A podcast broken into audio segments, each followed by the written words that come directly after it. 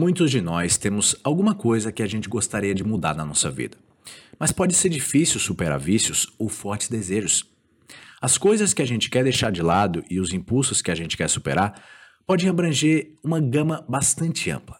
Vícios como drogas, álcool, fumo ou comida, videogames, pornografia, atividades na internet, uso do telefone, compras, açúcar, queijo, refrigerantes, batata frita, roer unhas ou outro, outros hábitos nervosos. Claro, nenhuma dessas atividades é necessariamente horrível, mas muitos de nós gostaríamos de mudar comportamentos em torno de uma ou mais delas. Os impulsos, eles estão no nosso caminho.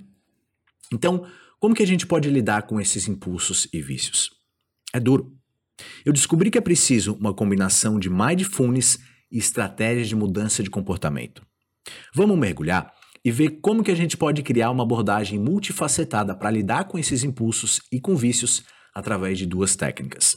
Uma técnica de atenção plena que se mostrou eficaz para lidar com vícios é chamada de urge surfing, uma técnica amplamente utilizada e desenvolvida pelo psicólogo e pioneiro em vícios Alan Merlet. De forma simplificada, a técnica ela funciona da seguinte forma: observa quando tu tem um desejo. Faz uma pausa em vez de agir de acordo com isso e apenas se sente conscientemente. Observa onde que a sensação física do desejo está localizada no teu corpo.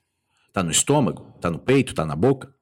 Se concentra nessa área do teu corpo e tenta observar com atenção as sensações que tu sente. Permite que elas cresçam, que elas atinjam o pico e depois diminuam, como uma onda. Apenas observa elas, como se tu estivesse assistindo a uma onda na praia. Não é nada para entrar em pânico. É só uma sensação que sobe e desce. Tu pode fazer isso por um, dois ou até mais minutos. Depois que o desejo diminuir, ele pode voltar e tu pode repetir isso. Tu também pode passar para outras áreas do teu corpo onde tu percebe sensações relacionadas ao desejo. Por que, que isso funciona? Porque a gente interrompe a parte do cérebro que apenas age imediatamente nos impulsos e a gente muda para uma nova parte do nosso cérebro. Essa interrupção do padrão ela é crucial para lidar com os impulsos. A gente aprende também que o desejo não é nada urgente, não é um comando, é só uma sensação interessante da qual nós podemos nos distanciar. Outra estratégia que funciona incrivelmente bem é mudar o teu ambiente removendo as tentações do ambiente. Se tu quer mudar a tua alimentação, por exemplo, joga fora todas as porcarias da tua dispensa. Se retirando do ambiente tentador, as tuas chances de consumir as tentações são muito menores. Mudar o ambiente pode te tornar menos propenso a ceder à tentação. Sabe por que, que isso funciona? Porque se não houverem tentações por perto ou se elas forem difíceis de alcançar, os impulsos eles são muito menos fortes. Ver o bolo na tua frente ou estar tá perto de pessoas fumando, bebendo ou usando drogas ilícitas aumenta a probabilidade de tu ter vontade de fazer essas atividades.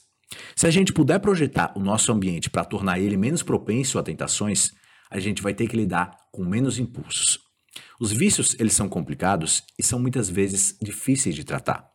Pode ser que tu precise de ajuda de um psicólogo, psiquiatra ou até dos dois profissionais.